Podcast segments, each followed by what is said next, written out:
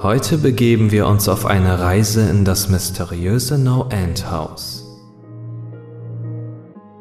Durchquere alle neun Räume des Hauses und erhalte einen verlockenden Preis. So lautet die Aufgabe für diejenigen, die den Mut haben, sich den Herausforderungen zu stellen. Doch der Weg dorthin ist von düsteren Geheimnissen und schaurigen Überraschungen gesäumt.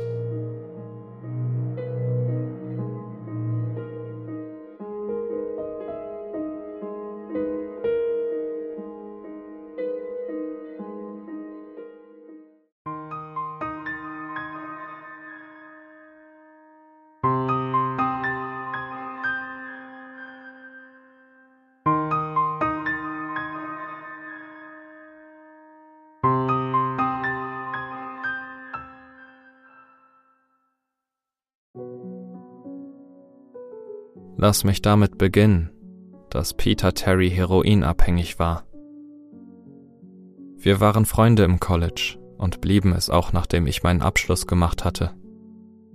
Ja, ich sagte ich. Er ging nach zwei Jahren, in denen er sich immer gerade so durchbiss vom College.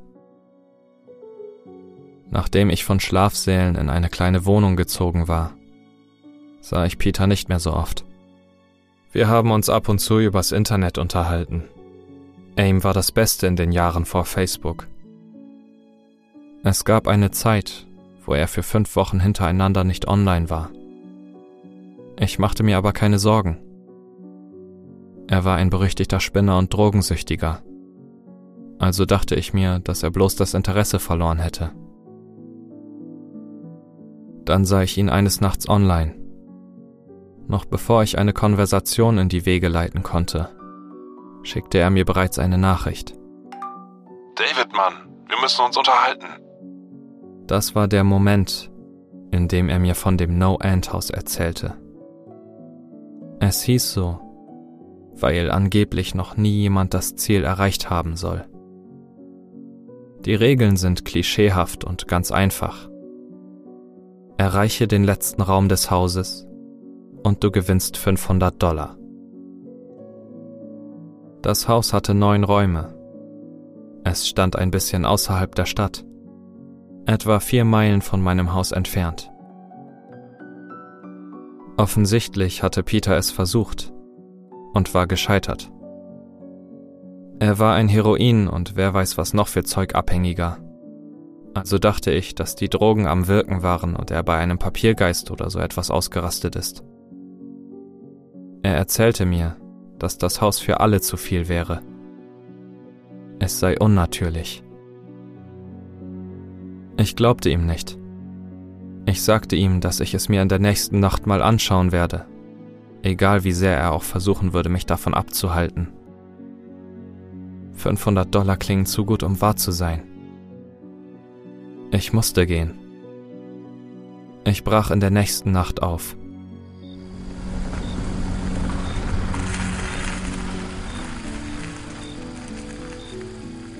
Als ich angekommen war, bemerkte ich sofort etwas Ungewöhnliches an dem Gebäude. Habt ihr schon einmal etwas gesehen oder gelesen, das eigentlich nicht gruselig sein soll, aber die aus irgendeinem Grund eiskalt den Rücken herunterläuft? Ich lief geradewegs auf das Gebäude zu, und das Gefühl von Unwohlsein wurde nur stärker, als ich die Eingangstür öffnete. Mein Herz schlug langsamer und ich stieß einen Seufzer aus, als ich eintrat. Der Raum sah aus wie eine normale Hoteleingangshalle, die für Halloween geschmückt wurde. An dem Platz des Rezeptionisten hing ein Schild. Darauf stand Raum 1, hier entlang. Acht weitere Folgen. Erreiche das Ende und du gewinnst. Ich kicherte und machte mich auf den Weg zu der ersten Tür. Der erste Raum war fast schon lachhaft. Die Dekoration ähnelte der Halloween-Dekoration aus einem Supermarkt. Mit Papiergeistern und elektronischen Zombies, die ein statisches Heulen von sich geben, wenn man vorbeiläuft. Ganz am Ende gab es einen Ausgang. Die einzige Tür neben der Eingangstür, durch die ich reinkam. Ich bahnte mir meinen Weg durch die falschen Spinnweben und erreichte den zweiten Raum. Ich wurde von Nebel begrüßt, als ich die Tür von Raum 2 öffnete. Der Raum erhöhte eindeutig den Einsatz von Technologie. Dort war nicht nur eine Nebelmaschine, sondern auch eine Fledermaus, die an der Decke hing und im Kreis flog. Gruselig. Es schien, als würde ein Halloween-Soundtrack aus einem billigen Laden in Dauerschleife spielen. Ich sah keine Boxen, aber ich vermutete, dass sie eine Beschallungsanlage verwendeten. Ich trat über ein paar Spielzeugratten, die umherrannten, und lief mit pochender Brust auf die Tür zum neuen Raum zu. Ich griff nach der Türklinke, und mein Herz sank mir bis zu den Knien. Ich wollte diese Tür nicht öffnen. Ein Gefühl von Furcht traf mich, so dass ich kaum denken konnte. Ich dachte nach ein paar Schreckensmomenten logisch nach, machte meinen Verstand klar und betrat den nächsten Raum. Raum 3 war der Raum, in dem die Sachen begannen, sich zu verändern. Von außen betrachtet sah es wie ein normaler Raum aus. Da stand ein Stuhl in der Mitte auf einem hölzernen Fußboden. Eine einzelne Lampe in der Ecke versagte beim Beleuchten des Raumes und warf ein paar Schatten auf den Boden und auf die Wände. Das war ein Problem. Einige Schatten. Plural. Neben dem Schatten des Stuhls waren noch andere. Ich war kaum in dem Raum drin, da war ich schon verängstigt. In diesem Moment bemerkte ich, dass irgendetwas nicht stimmte. Ich kam nicht wieder durch die Tür, die ich automatisch versuchte zu öffnen. Sie war von der anderen Seite verschlossen. Das brachte mich auf. Hatte sie jemand abgeschlossen, als ich weitergegangen war? Das konnte nicht sein. Das hätte ich gehört. War es ein elektronisches Schloss, das automatisch zuging? Vielleicht. Aber ich war zu verängstigt, um wirklich nachzudenken. Ich drehte mich zurück zu dem Raum, und die Schatten waren weg. Nur der Schatten des Stuhls blieb, und der Rest war verschwunden. Ich fing langsam an zu laufen, ich bekam als Kind öfter mal Halluzinationen, also tat ich die Schatten als bloße Einbildung ab. Ich fing an, mich besser zu fühlen, als ich den Raum halb durchschritten hatte.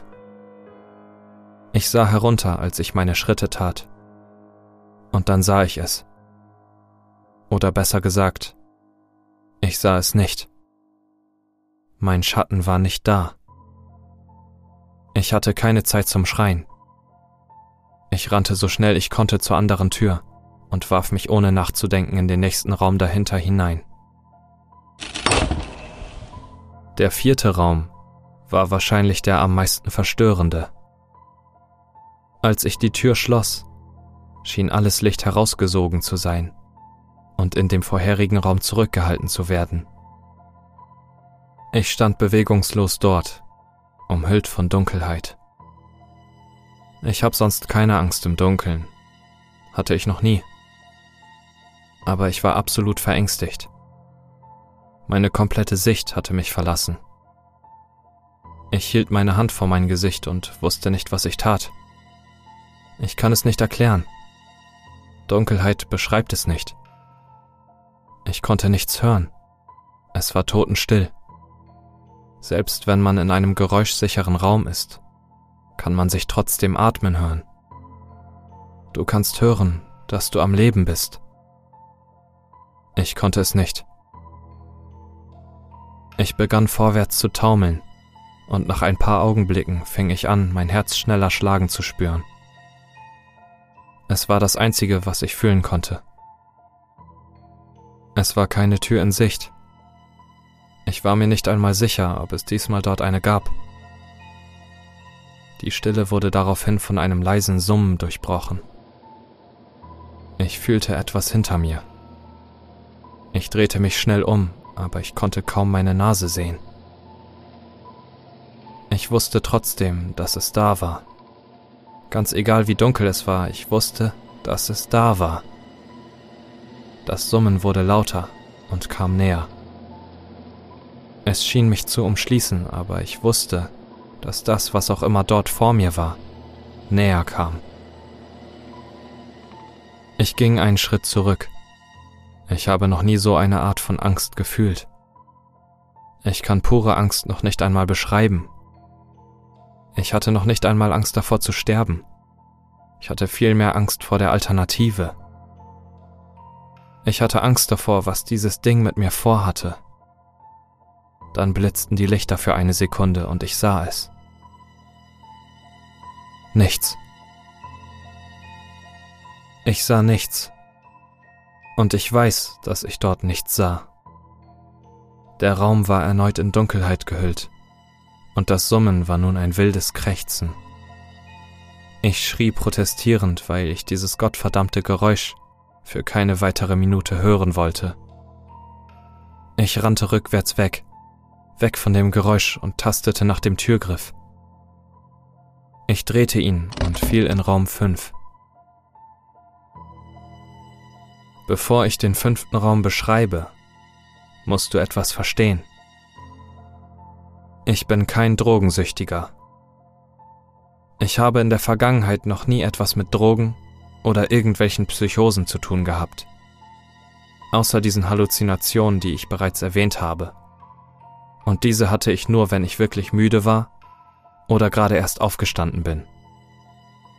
Ich betrat das No-End-Haus bei klarem Verstand. Nachdem ich von dem vorherigen Raum in den nächsten gestolpert war, richtete ich meinen Blick auf die Decke des fünften Raumes. Was ich sah, erschreckte mich nicht. Es überraschte mich vielmehr. Bäume wuchsen in dem Raum und türmten sich über meinem Kopf auf. Die Decke in diesem Raum war höher als alle anderen, was mich auf den Gedanken brachte, dass ich mich in der Mitte des Hauses befand. Ich stand vom Boden auf, entstaubte meine Kleidung und schaute mich um. Es war eindeutig der größte Raum von allen. Ich konnte von meinem derzeitigen Standort noch nicht einmal die Tür sehen. Verschiedene Büsche und Bäume müssen mein Sichtfeld zum Ausgang blockiert haben. Bis zu diesem Zeitpunkt dachte ich mir, die Räume würden immer gruseliger werden. Aber das hier war ein Paradies im Vergleich zum letzten Raum. Ich nahm an, dass das, was auch immer in dem vierten Raum war, dort geblieben sei. Ich irrte mich unglaublich.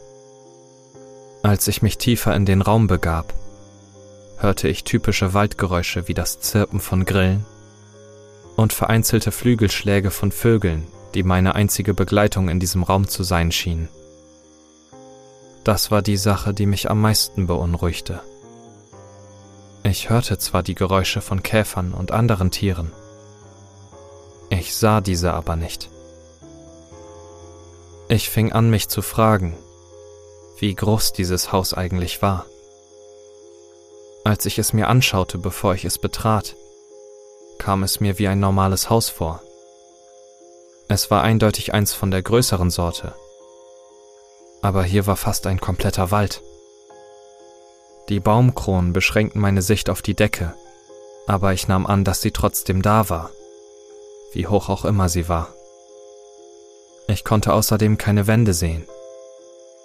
Der einzige Weg zu wissen, dass ich immer noch in diesem Haus war, war der Fußboden, der dem in den anderen Räumen ähnelte, der typischen dunklen Holzverkleidung. Ich lief weiter und hoffte, dass sich nach dem nächsten Baum die Tür offenbaren würde. Nach ein paar Augenblicken fühlte ich, dass ein Moskito auf meinem Arm landete. Ich schüttelte ihn ab und ging weiter. Eine Sekunde später fühlte ich etwa zehn weitere um mein Gesicht herumschwirren. Ich fühlte, dass sie auf meinen Armen und Beinen herumkrabbelten und ein paar anfingen sich meinem Gesicht zu nähern. Ich schüttelte mich stärker, um sie alle abzuschütteln. Aber sie krabbelten einfach weiter. Ich schaute herunter und begann dumpf zu schreien. Nein, eher zu wimmern, um ehrlich zu sein. Ich sah kein einziges Insekt. Kein einziges Insekt saß auf mir aber ich konnte sie trotzdem krabbeln fühlen. Ich konnte sie um mein Gesicht herumschwirren hören und fühlte, dass sie in meine Haut stachen. Aber ich konnte keinen von ihnen sehen. Ich warf mich zu Boden und fing an, mich schnell herumzurollen. Ich war verzweifelt. Ich hasste Insekten, vor allem die, die ich weder sehen noch anfassen kann. Aber diese Insekten konnten mich berühren, und sie waren überall. Ich fing an zu kriechen.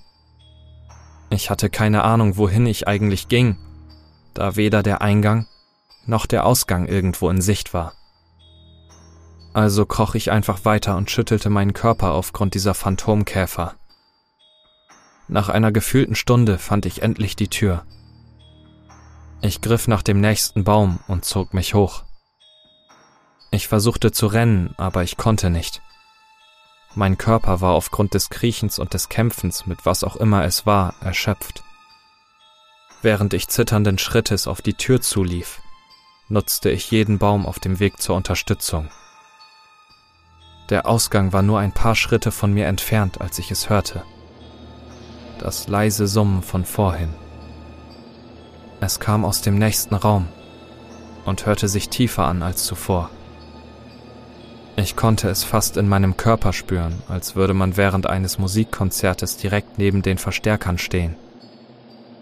Das Gefühl von den Insekten ließ nach, während das Summen immer lauter wurde. Als ich meine Hand zur Türklinke ausstreckte, waren alle Insekten verschwunden. Aber ich konnte mich nicht dazu bewegen, die Türklinke herunterzudrücken. Ich wusste, dass wenn ich umkehren würde, die Insekten wiederkommen würden. Und dass es keine Möglichkeit gab, in den vierten Raum zurückzukehren. Ich stand bloß da und drückte meinen Kopf gegen die Tür mit der Aufschrift Raum 6 und drückte mit zitternder Hand langsam die Türklinke herunter. Das Summen war so laut, dass ich mich selbst nicht einmal denken hören konnte. Ich hatte keine Wahl, als weiterzulaufen. Raum 6 war an der Reihe. Und Raum 6 war die Hölle. Ich schloss die Tür hinter mir, mit geschlossenen Augen und dröhnenden Ohren. Das Summen umgab mich. Als die Tür ins Schloss fiel, hörte das Summen plötzlich auf.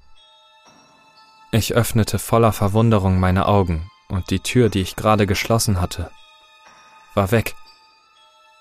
Es war nur eine Wand dort.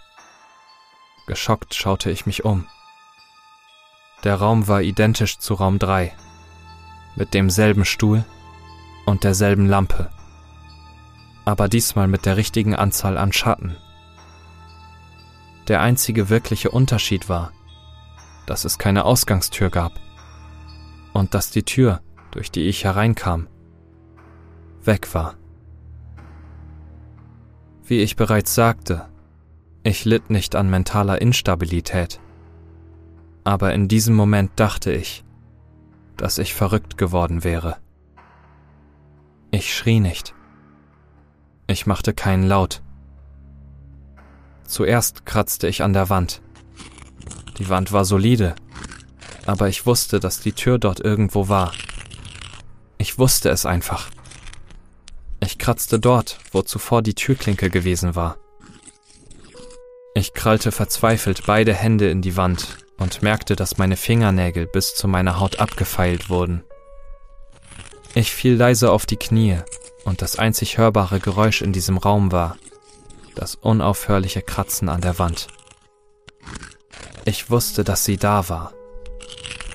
Die Tür war da. Ich wusste es. Wenn ich nur an dieser Wand vorbeikäme. Geht es dir gut? Ich sprang auf und drehte mich schlagartig um. Ich lehnte mich an die Wand hinter mir und sah, was genau zu mir sprach. Bis heute bereue ich, dass ich mich umgedreht habe. Das kleine Mädchen trug ein weißes Kleid, das bis zu ihren Knöcheln herunterhing. Sie hatte langes, blondes Haar bis zur Mitte ihres Rückens, blasse Haut und blaue Augen. Sie war das Angsteinflößendste, das ich jemals gesehen hatte und auch jemals sehen werde. Als ich sie ansah, sah ich zum einen das junge Mädchen, aber zum anderen auch noch etwas anderes. Dort, wo sie stand, sah ich etwas wie einen Männerkörper, nur etwas größer als normal und mit Haar bedeckt. Er war von Kopf bis Fuß nackt, aber sein Kopf war nicht menschlich und seine Füße waren Hufe. Es war nicht der Teufel, aber in diesem Moment hätte er es sein können. Dieses Wesen hatte den Kopf eines Schafbocks und die Schnauze eines Wolfes. Es war beängstigend und das gleiche galt auch für das kleine Mädchen direkt vor mir. Sie hatten die gleiche Gestalt. Ich kann es nicht wirklich beschreiben, aber ich sah sie gleichzeitig. Sie teilten sich denselben Platz, aber es fühlte sich an, als würde man gleichzeitig in zwei verschiedene Dimensionen schauen. Wenn ich das Mädchen sah, sah ich das Wesen. Und wenn ich das Wesen sah, sah ich das Mädchen. Ich konnte nicht sprechen. Ich konnte gerade einmal sehen. Mein Verstand wehrte sich, das, was ich sah, zu verarbeiten. Ich hatte vorher schon Angst gehabt. Aber ich hatte noch nie vor etwas mehr Angst, als in dem vierten Raum gefangen zu sein. Das war bevor ich den sechsten Raum betreten hatte. Ich stand nur da und starrte auf das, was auch immer zu mir sprach. Es gab keinen Ausgang. Ich war hier mit dem Ding eingesperrt. Und dann sprach es wieder. David, du hättest hören sollen. Als es sprach, hörte ich einerseits die Worte des kleinen Mädchens, aber andererseits sprach das Wesen durch meinen Verstand in einer Stimme, welche ich nicht versuche zu beschreiben. Es gab dort keine anderen Geräusche. Die Stimme wiederholte diesen Satz nur immer und immer wieder in meinem Verstand. Und ich stimmte ihr zu. Ich wusste nicht, was ich tun sollte. Ich versank in Wahnsinn, aber ich konnte meinen Blick einfach nicht von diesem Ding abwenden. Ich fiel auf den Boden. Ich dachte, dass ich ohnmächtig geworden war, aber der Raum ließ mich nicht. Ich wollte nur, dass es aufhört. Ich lag auf der Seite mit weit geöffneten Augen, während dieses Wesen auf mich niederstarrte. Direkt vor mir huschte eine der batteriebetriebenen Ratten aus dem zweiten Raum entlang. Das Haus spielte mit mir. Aber aus irgendeinem Grund sorgte der Anblick der Ratte dafür, dass sich mein Verstand kurz beruhigte und ich mich in Ruhe umsehen konnte. Ich war kurz davor, aus ihm herauszukommen. Ich war entschlossen, lebend aus diesem Haus herauszukommen und nie wieder auch nur an dieses Haus zu denken. Ich wusste, dass dieser Raum die Hölle war, und ich war nicht bereit, hier zu bleiben. Erst bewegten sich nur meine Augen. Ich suchte die Wände nach irgendwelchen Öffnungen ab. Der Raum war nicht so groß, also dauerte es nicht lang, den kompletten Raum abzusuchen. Der Dämon verspottete mich immer noch, und die Stimme wurde lauter, während das Wesen wie festgewachsen an einem Platz blieb. Ich legte meinen Kopf auf den Boden, stellte mich auf allen Vieren hoch und drehte mich um, um die Wand hinter mir abzusuchen. Und dann sah ich etwas, das ich nicht glauben konnte. Das Wesen war nun direkt an meinem Rücken und flüsterte mir zu, dass ich nicht hätte herkommen sollen Ich fühlte seinen Atem auf meinem Rücken und im Nacken, aber ich drehte mich nicht um. Ich hatte ein großes Rechteck in das Holz geritzt, mit einer kleinen Ausbuchtung in der Mitte. Und direkt vor meinen Augen sah ich die große Sieben, die ich gedankenabwesend in die Wand gekratzt hatte. Ich wusste, was es war. Raum 7 war genau dort, wo Raum 5 vorher war. Ich wusste nicht, wie ich das hinbekommen hatte, und vielleicht war es zu dieser Zeit auch nur eine Einbildung. Aber ich erschuf eine Tür. Ich wusste, dass ich es getan hatte. In meinem Wahnsinn kratzte ich das, was ich am meisten brauchte, in die Wand, nämlich einen Ausgang zu dem nächsten Raum. Raum 7 war nah. Ich wusste, dass der Dämon direkt hinter mir war, aber aus irgendeinem Grund konnte er mich nicht berühren. Ich schloss meine Augen und legte meine Hände auf die große Sieben vor mir. Und ich drückte. Ich drückte so stark ich konnte, der Dämon schrie mir nun ins Ohr. Er sagte mir, dass ich hier nie entkommen könne. Er sagte, dass dies zwar der Ausgang war, aber ich nicht sterben würde und im Raum 6 mit ihm leben könne. Ich wollte es nicht. Ich drückte und schrie aus vollen Lungen. Ich wusste, dass ich vielleicht die Wand eindrücken könne. Ich presste meine Augen zu und schrie woraufhin der Dämon plötzlich verschwunden war. Ich wurde in Stille zurückgelassen. Ich drehte mich langsam um und sah den Raum, wie er war, als ich das erste Mal eingetreten war. Ein Stuhl und eine Lampe. Ich konnte es nicht glauben, aber ich hatte dazu auch keine Zeit. Ich drehte mich zurück zu der Sieben und sprang leicht zurück. Ich sah eine Tür nicht die, die ich in die Wand gekratzt hatte, sondern eine normale Tür mit einer großen Sieben drauf. Mein ganzer Körper zitterte. Es dauerte eine Weile, bis ich den Knauf drehen konnte. Ich stand dort einfach nur und starrte auf die Tür.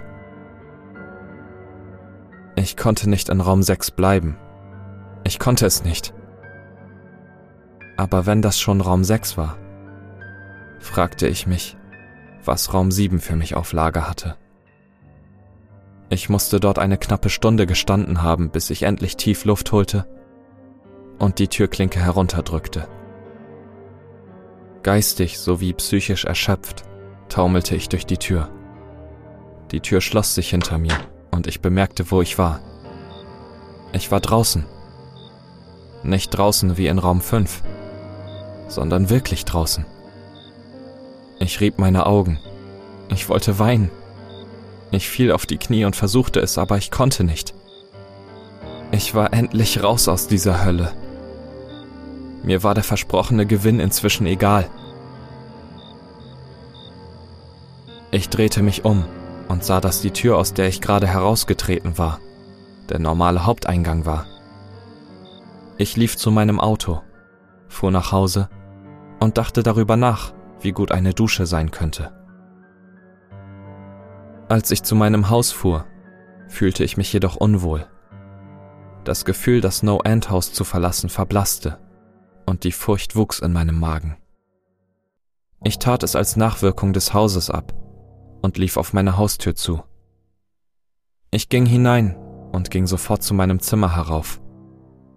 Ich betrat es und auf meinem Bett saß mein Kater Baskerville. Er war das erste lebende Ding, was ich in dieser Nacht gesehen hatte, und ich näherte mich ihm, um ihn zu streicheln. Er fauchte und schlug nach meiner Hand. Ich schreckte zurück, weil er noch nie so reagiert hatte. Ich dachte mir, was auch immer, er ist ein alter Kater. Ich sprang unter die Dusche und bereitete mich auf eine schlaflose Nacht vor. Nach der Dusche ging ich in die Küche, um mir etwas zu essen zu machen. Ich stieg die Treppen hinab und drehte mich zum Wohnzimmer. Was ich dort sah, brannte sich für immer in mein Gedächtnis. Meine Eltern lagen auf dem Boden, nackt und mit Blut bedeckt. Sie wurden fast bis in die Unkenntlichkeit verstümmelt. Ihre Gliedmaßen wurden entfernt und neben ihren Leichen platziert. Ihre Köpfe wurden auf ihre Brust gestellt und mit dem Gesicht zu mir gerichtet. Das, was mich am meisten beunruhigte, war aber ihr Gesichtsausdruck. Sie lächelten, als wären sie froh, mich zu sehen. Ich erbrach und schluchzte. Ich wusste nicht, was passiert war, da sie nicht einmal mehr mit mir zusammenlebten. Ich war komplett verwirrt. Und dann sah ich es. Dort war eine Tür, wo noch nie eine war.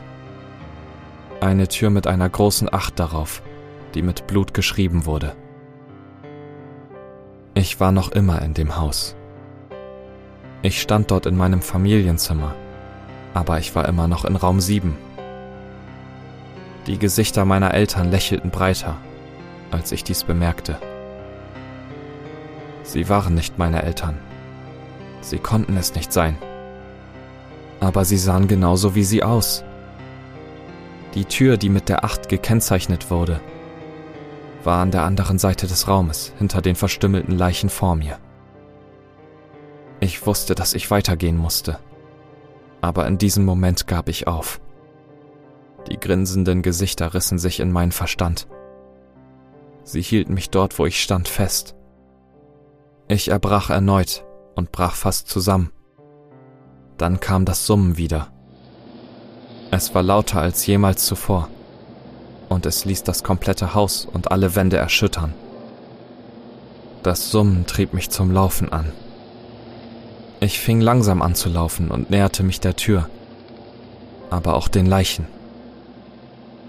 Ich konnte mich kaum auf den Beinen halten, und umso näher ich meinen Eltern kam, desto näher kam ich dem Suizid.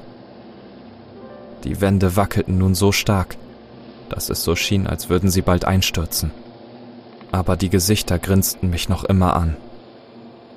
Als ich mich näherte, folgten ihre Augen mir. Ich stand nun zwischen den zwei Körpern und nur ein paar Schritte von der Tür entfernt.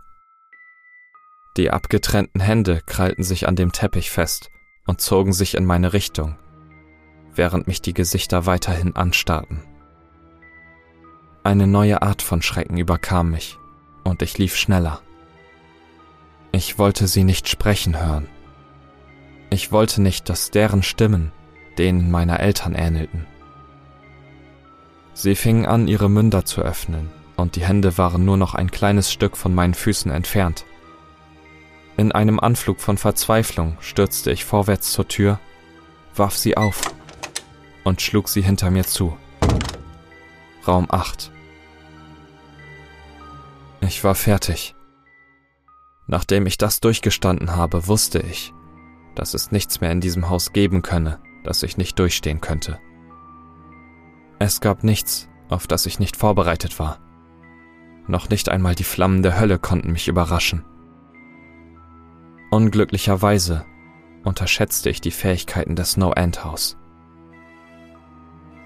Unglücklicherweise wurden die Dinge in Raum 8 noch viel verstörender, verängstigender und unaussprechlicher. Ich kann immer noch nicht glauben, was ich damals in Raum 8 sah. Wieder war der Raum eine Kopie der Räume 4 und 6. Aber in dem normalerweise leeren Stuhl saß ein Mann. Nach ein paar Augenblicken des Unglaubens akzeptierte mein Verstand schließlich, dass ich der Mann war, der da am Stuhl saß. Nicht jemand, der wie ich aussah. Es war David Williams. Ich kam näher. Ich brauchte eine bessere Sicht auf ihn, obwohl ich mir sicher war. Er sah zu mir hinauf, und ich sah Tränen in seinen Augen. Bitte, Bitte mach es nicht. Bitte verletz mich nicht. Was? Wer bist du? Ich werde dich nicht verletzen. Doch wirst du, sagte er schluchzend. Du wirst mich verletzen. Und ich möchte das nicht. Er saß in dem Stuhl mit nach oben geneigten Beinen und fing an, nach vorne und nach hinten zu wippen. Er sah jämmerlich aus. Besonders weil er ich war. Identisch in jeder Art. Hör mir zu. Wer bist du? Ich war nun nur ein paar Schritte von meinem Doppelgänger entfernt. Das war die merkwürdigste Erfahrung bis jetzt. Mit mir selbst zu reden. Ich hatte keine Angst. Aber ich würde sie bald haben. Warum bist du... Du wirst mich verletzen. Du wirst mich verletzen. Wenn du hier verschwinden möchtest, wirst du mich verletzen. Warum sagst du das?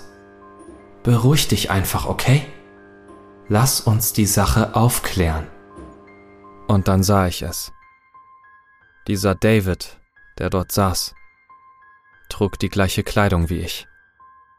Nur dass dort ein kleiner Flicken auf seinem Shirt war, der die Nummer 9 trug. Du wirst mich verletzen, du wirst mich verletzen, bitte nicht. Du wirst mich verletzen, bitte nicht, du wirst mich verletzen. Ich konnte meine Augen nicht von der kleinen Nummer auf seiner Brust abwenden. Ich wusste genau, was es war. Die ersten paar Türen waren simpel, ganz normale Türen. Aber nach einer Weile wurden sie unklarer. Sieben war von meinen eigenen Händen in eine Wand gekratzt. Acht war mit Blut über den Leichen meiner Eltern markiert. Aber neun? Diese Nummer war auf einer Person. Auf einer lebenden Person. Und noch immer das Schlimmste war, dass sie wie ich aussah. David? Musste ich fragen. Ja, du wirst mich verletzen. Du wirst mich verletzen. Er fuhr sein Schluchzen und Wippen fort. Er antwortete auf den Namen David. Er war ich. Er hatte sogar meine Stimme. Aber diese neun? Ich durchschritt den Raum für ein paar Minuten, während er in seinem Stuhl schluchzte. Dieser Raum hatte keine Tür. Und ähnlich wie in Raum 6 ist die Tür, durch die ich hereingekommen bin, verschwunden. Aus irgendeinem Grund wusste ich, dass mir Kratzen hier nicht weiterhelfen würde. Ich musterte die Wände und den Boden um den Stuhl herum und steckte meinen Kopf darunter, um zu sehen, ob etwas dort war. Unglücklicherweise war dort etwas. Unter dem Stuhl war ein Messer. Darauf stand ein Schriftzug, der lautet Für David von der Geschäftsführung. Ich hatte ein dunkles Gefühl in meinem Magen, als ich dies las. Ich wollte alles hinwerfen, denn das Letzte, was ich wollte, war, das Messer unter dem Stuhl wegzunehmen. Der andere David war immer noch unkontrolliert am Schluchzen. Unbeantwortbare Fragen schossen mir durch meinen Verstand. Wer hat das Messer hier verstaut? Und woher wussten sie meinen Namen? Und nicht zu vergessen, warum ich zum einen hier auf dem kalten Holzboden und zum anderen auf dem Stuhl saß, schluchzend und bettelnd, nicht verletzt zu werden. Es war einfach zu viel, um es zu verarbeiten. Das Haus und die Geschäftsführung haben die ganze Zeit mit mir gespielt. Meine Gedanken wanderten aus irgendeinem Grund zu Peter, und ob er so weit wie ich gekommen war. Und ob er einen schluchzenden, wippenden Peter Terry in diesem Stuhl traf. Ich schloss diese Gedanken aus meinem Verstand. Sie waren nicht wichtig. Ich nahm das Messer unter dem Stuhl hervor, und der andere David wurde sofort still. David, sagte er mit meiner Stimme. Was glaubst du, was du da machst? Ich erhob mich vom Boden und umschloss das Messer fester mit meiner Hand. Ich werde hier rauskommen. David saß noch immer auf dem Stuhl, obwohl er nun sehr ruhig war. Er schaute zu mir hoch und grinste leicht. Ich wusste nicht, ob er lachen oder mich erdrosseln würde. Langsam stand er aus seinem Stuhl auf und schaute mich an. Es war verblüffend. Seine Größe und sogar die Art und Weise, wie er stand, war genauso wie meine. Ich fühlte den Gummigriff des Messers in meiner Hand und griff ihn noch fester. Ich wusste nicht, was ich vorhatte, aber ich hatte das Gefühl, dass ich es brauchen würde. Nun, seine Stimme war ein bisschen tiefer als meine. Werde ich dich verletzen. Ich werde dich verletzen und werde dich hier behalten. Ich antwortete nicht. Ich sprang sofort auf ihn zu und rammte ihn zu Boden. Ich saß auf ihm und schaute herunter, das Messer angriffsbereit. Er sah verängstigt zu mir hoch. Es war, als würde ich in einen Spiegel schauen. Dann kam das Summen zurück, leise und entfernt. Dennoch spürte ich es tief in meinem Körper. David schaute zu mir herauf, während ich auf mich selbst herunterschaute. Das Summen wurde lauter und ich fühlte irgendwas in mir zerbrechen. Mit einer Bewegung rammte ich das Messer in den Flicken auf seiner Brust und zog es herunter. Eine Schwärze erfüllte den Raum und ich fiel. Die Dunkelheit um mich herum war unvergleichlich. Raum 3 war zwar dunkel, aber er kam noch nicht einmal nah an das Dunkel dieser verschlingenden Dunkelheit heran. Nach einer Weile war ich mir nicht einmal mehr sicher, ob ich noch falle. Ich fühlte mich schwerelos, in Dunkelheit gehüllt. Daraufhin überkam mich eine tiefe Traurigkeit. Ich fühlte mich verloren, depressiv und selbstmordgefährdet. Der Anblick meiner Eltern kam mir in den Verstand. Ich wusste, dass es nicht echt war aber ich habe es gesehen und der Verstand hat Probleme damit, Schein und Sein zu unterscheiden. Diese Traurigkeit verstärkte sich nur noch. Ich war für gefühlte Tage in Raum 9, dem letzten Raum. Und genau das ist es, was es war. Das Ende. Das No-End-Haus hat ein Ende. Und ich hatte es erreicht. In diesem Moment gab ich auf. Ich wusste, dass ich für immer in diesem Zwischenzustand sein würde, nur in der Begleitung der ewigen Dunkelheit. Nicht einmal das Summen war da, um mich geistig normal zu halten. Ich hatte alle Sinne verloren. Ich konnte mich selbst nicht mehr fühlen. Ich konnte nichts hören. Der Sehsinn war komplett nutzlos hier und ich suchte mit meinem Mund nach Geschmack und fand nichts. Ich fühlte mich körperlos und komplett verloren. Ich wusste, wo ich war. Dies war die Hölle. Raum 9 war die Hölle. Und dann sah ich es.